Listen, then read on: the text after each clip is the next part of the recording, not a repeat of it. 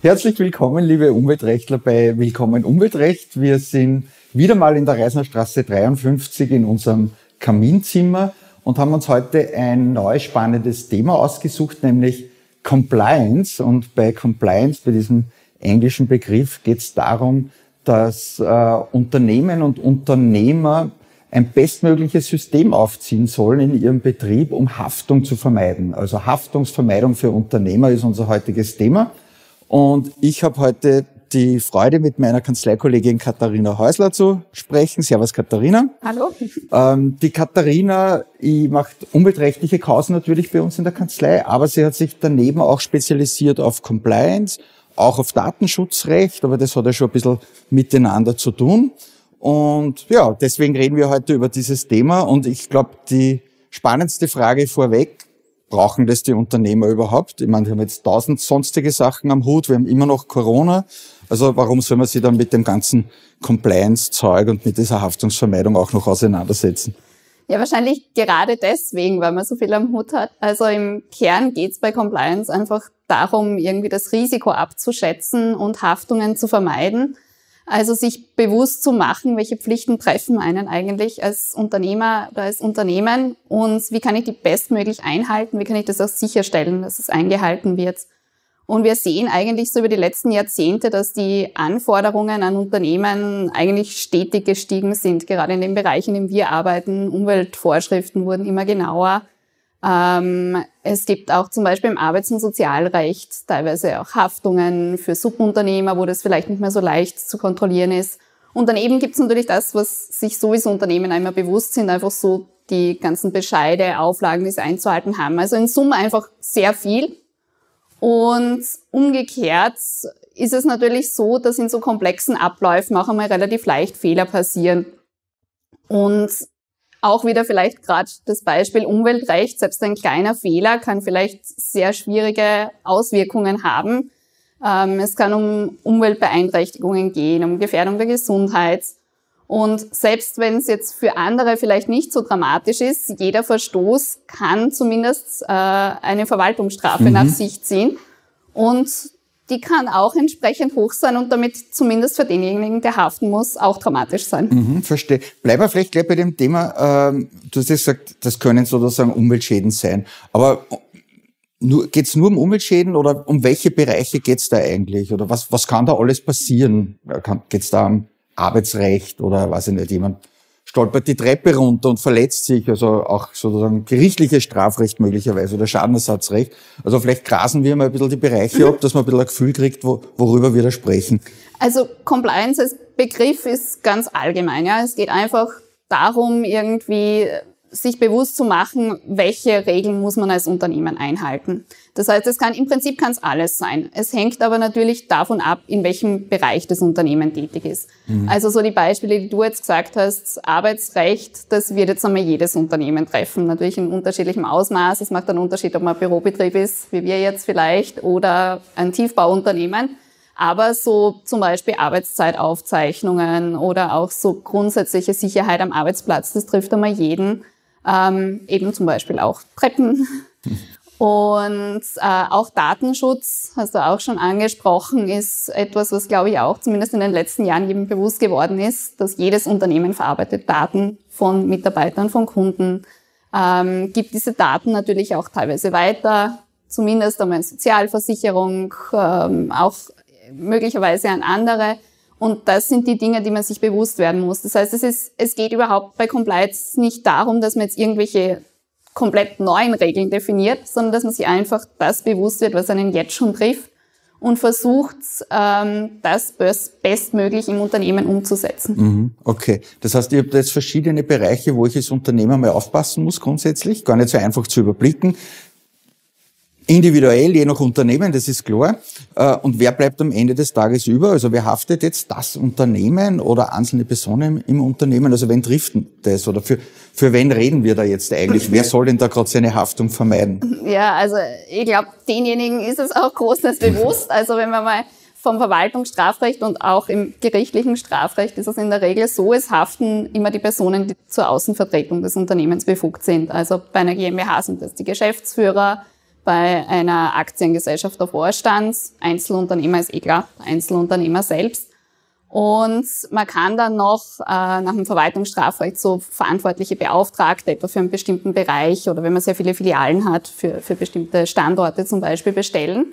Und das ist aber dann die Person, die haftet. Und jetzt kann ich, wenn ich ein großes Unternehmen bin, natürlich als Geschäftsführer unmöglich all diese Bereiche überblicken, die ganzen Produktionsprozesse.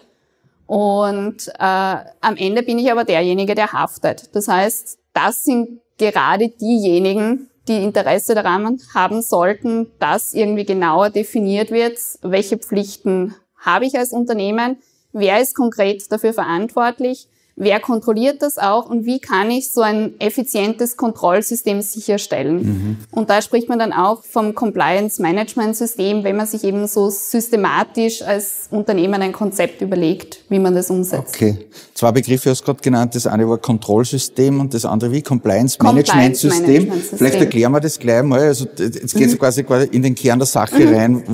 Was ist das? Also wenn wir vielleicht beim, beim Kontrollsystem bleiben, das ist eben gerade aus verwaltungsstrafrechtlicher Sicht sehr wichtig, dass man sich sowas aufbaut. Nach der Judikatur des Verwaltungsgerichtshofs ist es nämlich so, dass ich als ähm, Verantwortlicher, eben als Geschäftsführer oder wenn es einen Beauftragten gibt, dafür verantwortlich bin, dass ich eben so ein Kontrollsystem habe, mit dem ich jederzeit sicherstellen kann, dass die Normen eingehalten werden. Und wenn ich das nicht glaubhaft machen kann in einem Verwaltungsstrafverfahren, dann indiziert das schon Fahrlässigkeit. Und die reicht in der mhm. Regel im Verwaltungsstrafverfahren, beziehungsweise wird sie teilweise sogar vermutet.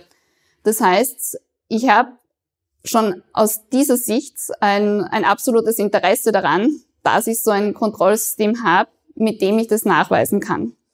Und ein Compliance-Management-System wäre genau so etwas, das einen dabei unterstützen kann, dass man sich systematisch überlegt, ähm, wen die Pflichten treffen, wie man die am besten umsetzt. Natürlich ist es am besten mit den Leuten selbst zu erarbeiten und wo sozusagen auch immer so die Überprüfungsketten sind. Natürlich kann ich dann als Geschäftsführer wieder nicht alles im Einzelnen selbst kontrollieren, sondern ich muss sicherstellen, dass das Kontrollsystem als solches funktioniert. Mhm.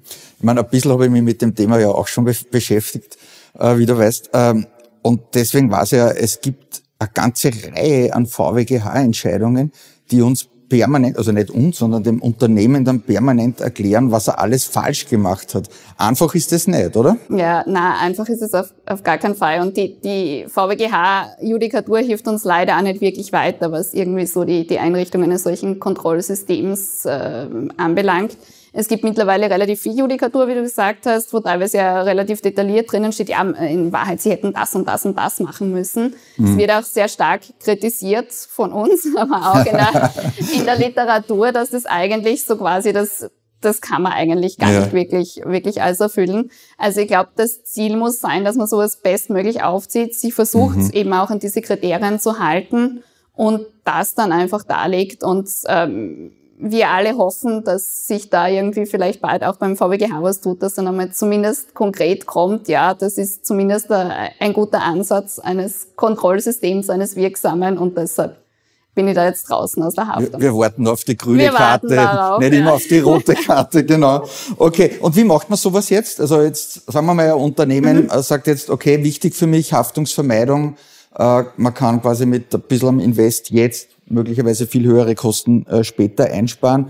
Wie geht man das jetzt an? Äh, schreiben, schreibt es dann ein Unternehmensberater oder schreiben das wir Anwälte und schicken das dem Unternehmen oder was, was ist da aus deiner Sicht der idealtypisches hm.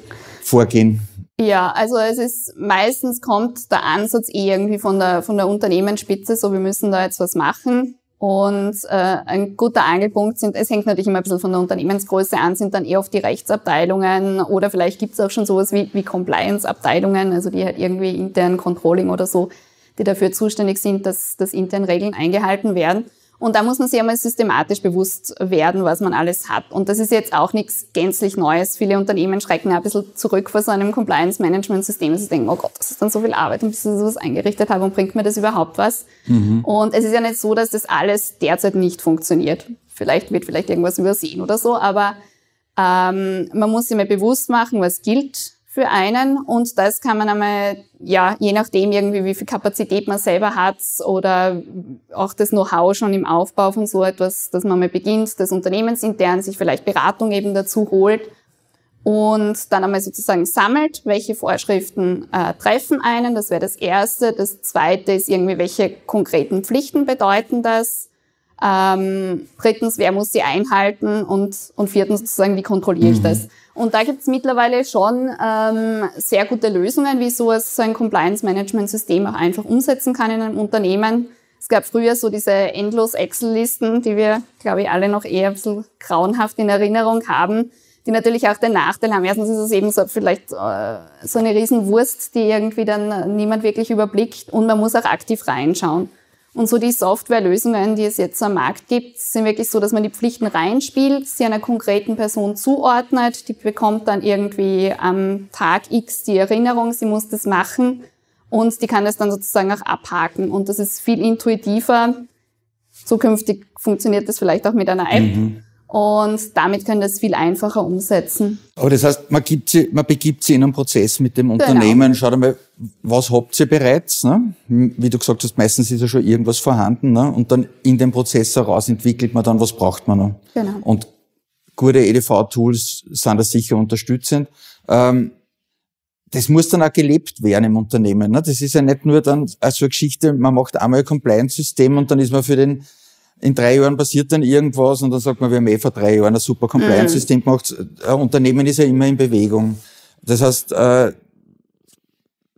Frage jetzt sozusagen, wie stellt man das sicher, dass das dann gelebt, dass das nicht so ein Papiertiger ist, der fünf Bene-Ordner stehen im Regal, das ist unser Compliance-System. Das ist genau der Knackpunkt und ich glaube, mhm. das ist das, was eben in der Vergangenheit vielleicht oft passiert ist, gerade mit diesen Excel-Listen, mhm. dass einmal sehr viel in Zeit und, und irgendwie Mühe investiert wurde und das dann nicht äh, wirklich gelebt wurde. Und da geht es darum, dass es auch so dieser neue Ansatz von Compliance, das wirklich äh, im Unternehmen zu verankern und auf die Mitarbeiter runter auch zu brechen. Mhm. Und ich glaube, das ist ganz wichtig auch im Prozess. Es geht vielleicht einmal los, eben von der Rechtsabteilung oder so, dass einmal so grundsätzlich gesammelt wird. Aber gerade wenn es dann um die Formulierung der konkreten Pflichten und um die Zuordnung geht, da muss man dann einfach die Abteilungen einbinden und das mit denen konkret ausarbeiten. Ich meine, die machen das ja derzeit auch schon. Ja, also äh, die wissen auch, wie sie das am besten umsetzen. Vielleicht kann man da und dort was nachschärfen und auch wer das vielleicht am besten umsetzen und kontrollieren kann. Und ich glaube, das ist auch der Schlüssel dazu, dass man die Leute einbindet und ihnen auch zeigt, irgendwie, wie können sie das System gut benutzen. Es kommt vielleicht auch so ein System ein bisschen den Leuten entgegen. Jeder hakt irgendwie gern so To-Do-Listen ab und das kann ein Ansatz sein, wie man sicher irgendwie die Leute auch an mhm. Bord bringt. Ich habe vor kurzem die Erfahrung gemacht, dass den Leuten auch gar nicht so unangenehm ist, weil die wissen dann endlich einmal, was Sache ist. Genau. Okay, das sind meine Bereiche, da muss ich ein bisschen aufpassen, das könnte mhm. kritisch sein. Also das kommt gar nicht so schlecht an. Aber man muss die Leute mitnehmen. Auf ne? jeden sonst, Fall, ich glaube, das ist, das ist der Knackpunkt, weil sonst ist das irgendwie, wird das als abgehobenes Projekt wahrgenommen, das mich jetzt irgendwie eh nicht trifft, als mhm. einfache Mitarbeiterin. Wir kommen schon langsam zum Ende. Äh, eine letzte Frage noch. Jetzt mache ich dieses tolle Compliance-System, alles ist super, pipi fein. Und dann passiert irgendwas, an das man überhaupt nicht gedacht hat. Ja. ja und das, so ist ja das Leben. Ne? Meistens passiert genau das, an, an das man nicht gedacht hat. Was ist dann? Ja, das kann natürlich immer passieren. Nicht, man kann leider nicht alles vorhersehen, auch mit dem tollsten äh, Compliance-Management-System mhm. nicht. Und da geht's dann genau darum, was wir vorher gesagt haben. Da muss man nachweisen können, ich habe wirklich irgendwie alles, was irgendwie möglich war, vorhergesehen. Ich habe mir wirklich Gedanken darüber gemacht, was kann in meinem Unternehmen passieren. Ich habe die Maschinen regelmäßig überprüft, ich habe die Mitarbeiter geschult, auch irgendwie geschaut, dass, dass die eben ihre Pflichten einhalten. Und jetzt ist vielleicht irgendwas komplett Unvorhersehbares passiert. Oder es hat vielleicht wirklich ein Mitarbeiter einen Fehler gemacht. Das war nicht zu erwarten. Haftet unter Umständen der, kommt darauf an, worum es geht. Aber das Ziel sollte sein, dass dann wenigstens die Verantwortlichen draußen sind, mhm. das, das war nicht möglich. Das Ziel muss eigentlich sein, dass dann irgendwann der VWGH sagt, genau. das war ein super System und genau. insofern und greift das keine, ist halt keine Lebensrisiko. Es ja. kann immer was passieren. Es kann immer was passieren. Das ist ein gutes Schlusswort eigentlich. Katharina, es war nett, mit dir über das Thema zu plaudern. Danke. Eigentlich eh spannend, oder? Voll. Also so, ich finde es total klingt spannend. Ein, klingt ein bisschen staubig, aber eigentlich, wenn man drüber redet, ganz okay. Ich hoffe, das war nicht nur für uns spannend, sondern auch für Sie zu Hause, liebe Zuhörerinnen und Zuhörer. Das war schon wieder mit Willkommen Umweltrecht. Danke fürs Dabeisein und ja, am selben Ort werden wir uns wieder mit einem neuen Thema melden.